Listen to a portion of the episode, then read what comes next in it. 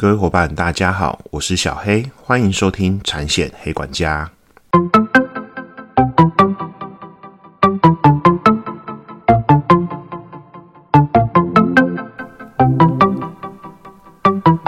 产险黑管家可以透过所有通路上架收听，不管你是 iOS 系统或是 Android 系统的手机，请搜寻产险黑管家。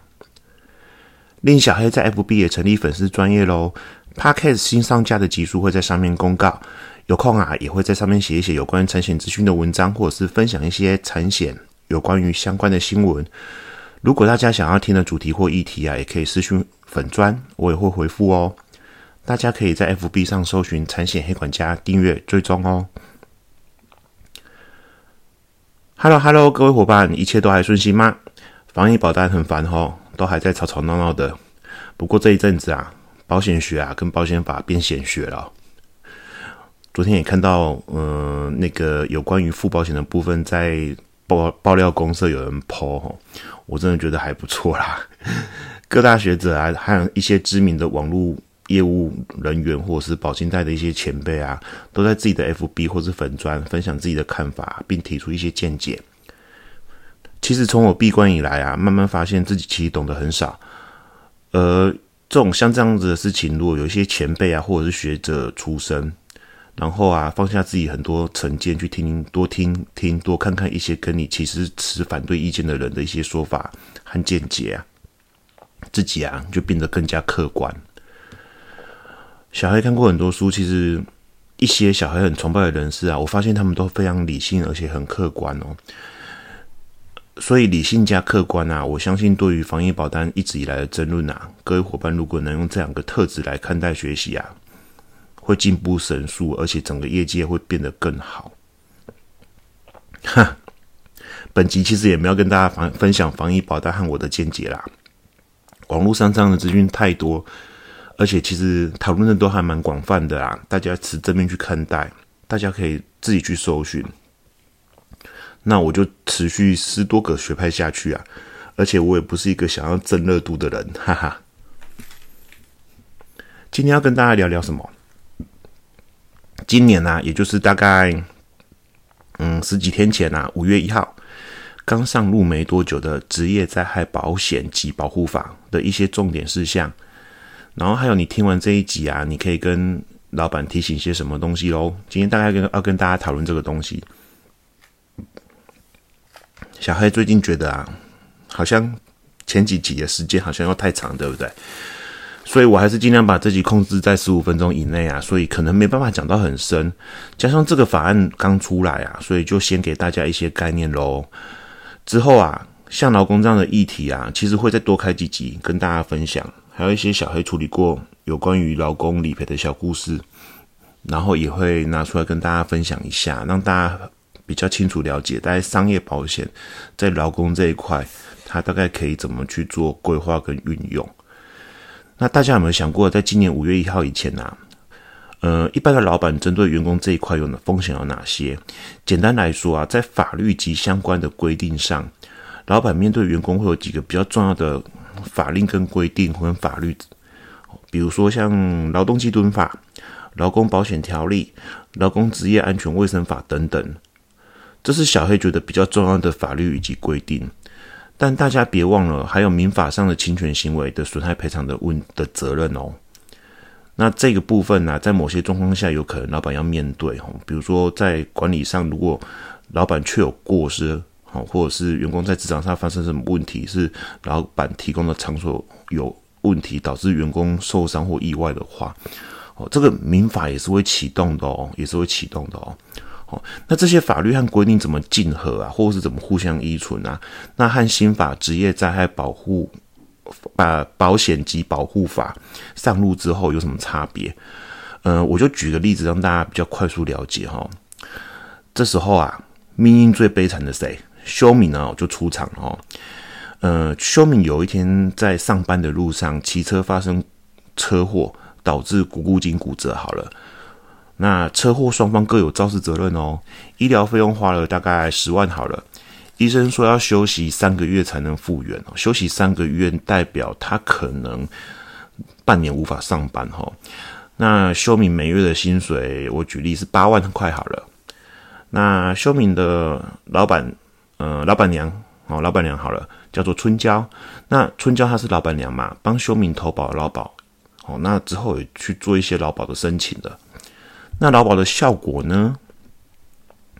我们现在看看春娇针对休明要负什么样的责任？哈，依劳工劳工保险局之前的定义跟解释啊，通勤灾害会属于职业灾害。好，也就是说，你上下班途中发生的意外事故啊，会归类为职灾。这在劳工保险局之前，好有有去做这样子的定义跟解释。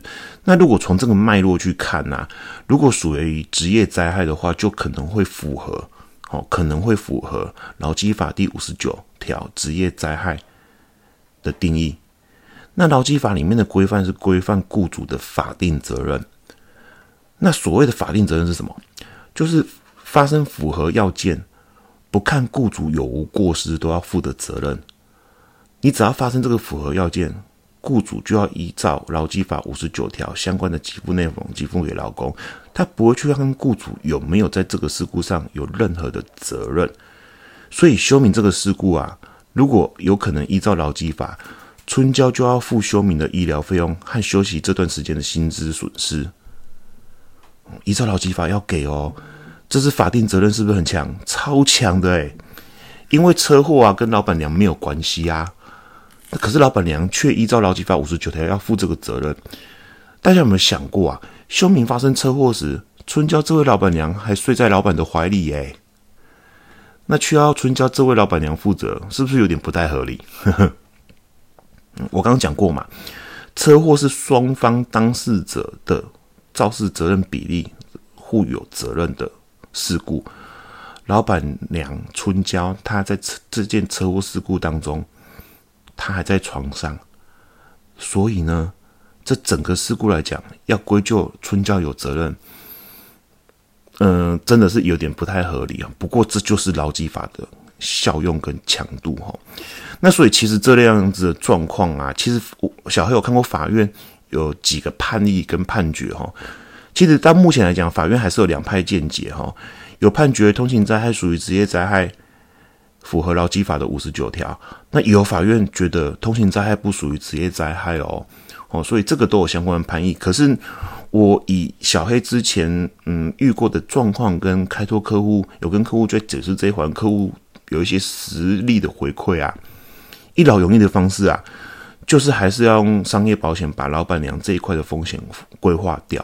哦业界有很多保险公司，有一些相关的保险，比如说雇主补偿、契约责任保险、雇主责任险等等。哈，那这个我之前有讲过，之后几集小黑也会慢慢跟大家各位伙伴分享一下这些商品的重要观念跟一些一些重要事项。那回来这个案子，新的职业灾害保险及保护法面对这样子的状况，跟之前不一样的地方在于什么？不多说，休民可以直接去申请职灾保险金。哦，所以大家重想要重要有个重点哈，修敏不管春娇有没有帮他保，或者是这间公司有没有满五个人不需要投保哦，因为以现在的旧法劳工保险条例，你企业主你满五个人你才需要投保劳保，可是这个法上岸上上路之后，修敏不用管哦，他可以直接去申请职灾保险金，而且修敏只要一申请啊。春娇就会被代位求偿这笔相关的费用和他没有投保二到十万不等的行政罚金，这是小黑觉得最大的差别之一哈。那相关的法条在该法的第三十六条、九十六条都有续明这样子的规定。各位伙伴也可以上劳动部啊、劳工保险局网站去查询。好，这个职业灾害保险及保护法，嗯，劳动部网站一些 Q A 做的不错。那这个。网页我也会贴在这集节目的说明栏给大家参考。所以啊，休明一定可以赔，但是啊，劳保局赔后会追偿春娇，这是一个比较重要的概念，跟老板有关有影响的概念哈。那其实，在这个法案还没修法前啊，没投保劳保的员工遇到职业灾害啊，一类似的旧法哦，那个法令我有关劳工太多了，我就不跟大家赘述哦。今天大家不是来上法学的课哈，我只要跟大家讲一个观念跟概念哦。依旧法本来就可以申请，只是是用最低投保薪资的标准来申请。那新修这个法，它是怎么申请？它是以发生保险事故前六个月的实际月投保薪资来平均计算。那你会觉得很奇怪，小黑啊，他就没投保啊？对啊，所以没投保，所以他下面有写，如果未规定办理投保手续期间的月投保薪资怎么去做认定？好，劳工保险局会依照所付薪资资料对应投保薪资分级表认定。也就是说，休眠发生这个事故，他可以把每个月老板娘给他的一些薪资的一些相关的证明，让劳工保险局核算说你应该是要到哪边的投保薪资，你应该到哪个级距跟等级。我刚讲的休敏是八万嘛，那他等级可能就八万多嘛，哦，八万多，所以遭受到职灾的休眠啊理赔啊差异极大哦，跟旧法比起来差异很大。当然，对于春娇被追偿金额就更大喽。另外，此法把月投保薪资上限从目前劳工保险条例的四万五千八一口气调到七万八千啊，七万两千八。好，从四万五千八百调到七万两千八百，且也不分劳不分目前劳工保险条例只在前三天不理付的规定。也就是说，如果依照这个新法发生只在从第一天开始到前两个月，就是给你投保薪资的百分之百。那第三个月开始起算两年，都给投保薪资的百分之七十。好，那相关的失能跟相关的规定，我就我就不多说，大家可以去看哦。它的重要概念是这样：调高了赔偿月投保薪资给付的比例。那跟劳工保险条例比起来，前三天不理付，第一年给七十 percent，第二年给五十 percent，好，差异也很大。那大家听到这里有没有觉得很奇怪？怎么会有两个标准啊？其实大概是这样子讲哈。依目前的劳工保险条例啊，其实有分类哦，两种给付种类，一个叫做普通事故保险，一个叫做职业灾害保险。那第一个普通事故保险，它赔的是什么？比如说它分生育、伤病、失能、老年跟死亡五种给付。可是职业灾害保险，它是分伤病、医疗、失能及死亡四种给付。那为什么？会分这两类，原本的劳工保险条例分这两列，所以这次的新法《劳工职业灾害保险及保护法》，它就是把劳工保险条例里面职业灾害保险这一块的部分拉出来，用专法的方式独立立的法，所以就变成职业灾害的给付标准会适用这个新法喽。这样大家大概有清楚吧？劳工保险条例有分两种给付，那这个新法《劳工职业灾害保险及保护法》，它把职业灾害保险单独拉出来立法。听到这里，各位伙伴有没有觉得很头晕？你想看看哦，你们都头晕哦，更别说本来五人以下公司行号不用投保那些老板了，他们本来就不需要帮他所雇佣的员工投保，可是这个法上路的时候，他们不没有投保，一方面可能会违违违反行政法则，二方面如果发生了，他们会被代为求偿。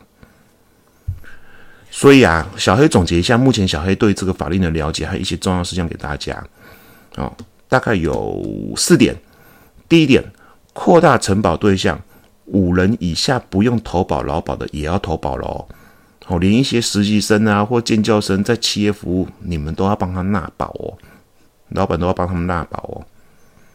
第二个，投保薪资急剧上限大幅提升到七万两千八百块。第三个。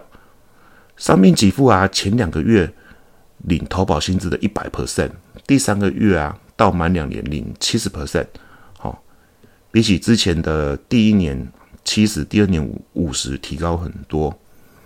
第四个，保障的劳工啊，一到值日开始算，不管老板有没有帮你加保，都可以保障到。以上就是小黑觉得这个专法跟劳工保险条例有差别的地方哦。但是啊，小黑提醒大家，这个专法看似大大的提供劳工的保障，但反过来就是加重了老板所谓雇主的义务。且就算雇主依法纳保了，还是会有劳基法五十九条和民法损害赔偿的缺口。哦，那当然是因为现在小黑要控制每一集的时间，让大家好好吸收得到薪资哦。下次有机会，小黑再家跟大家分享喽。小黑的 podcast 好久没有人留言哦，那最近有看到两则留言，小黑来回复一下留言。在四月二十四号，嗯，有位吴佩妮，应该是小姐吧，在第十六集，就是小黑接受崔妈妈基金会居士大集的 p a c k e s 专访的那一集啊，有留言给小黑哈，留言内容是谢谢小黑经常的分享及详细的解说，收获满满，衷心感谢您。那我要跟这位。佩宁说：“谢谢哦，不客气哦。这集其实是目前唯一受访的一集哈，也很谢谢崔妈妈基金会的邀约。那希望这位佩宁小姐有学到一些东西。那你如果还有任何疑问或想想听听别的内容啊，可以私讯我粉丝专业 FB 搜寻产险黑管家。另外在五月十二号，哦，有一位金美颂，金美颂哦，最近可能是不是因为防疫保单的问题，所以让你很美颂哦。”啊，这位我不知道是先生还是小姐。那在留言有提到，想了解租车产险的相关问题。现在很多乡镇都有租借汽机车、电动车。好奇，如果自己租车被撞到或者撞到人，是看租车公司的保险来论责任和求偿吗？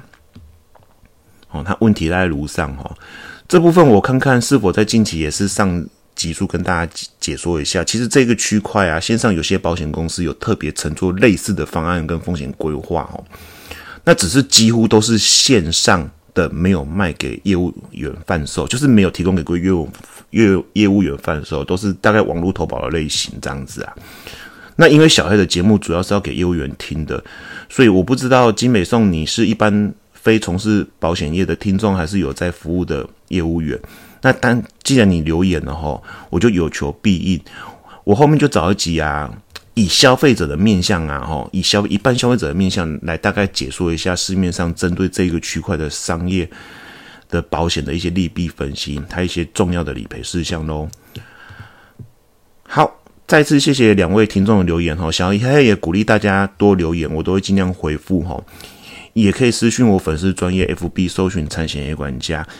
那因为小黑目前都待业中，所以粉砖也会常分享一些新闻、时事跟三星有关的东西，大家真的可以多追踪，帮我多推广喽。保险找业务，专业有温度。这集节节目到这，希望大家有学到东西。那疫情严峻啊，这两周会是高峰哦，各位伙伴要好好保护自己。我们下集见，拜拜。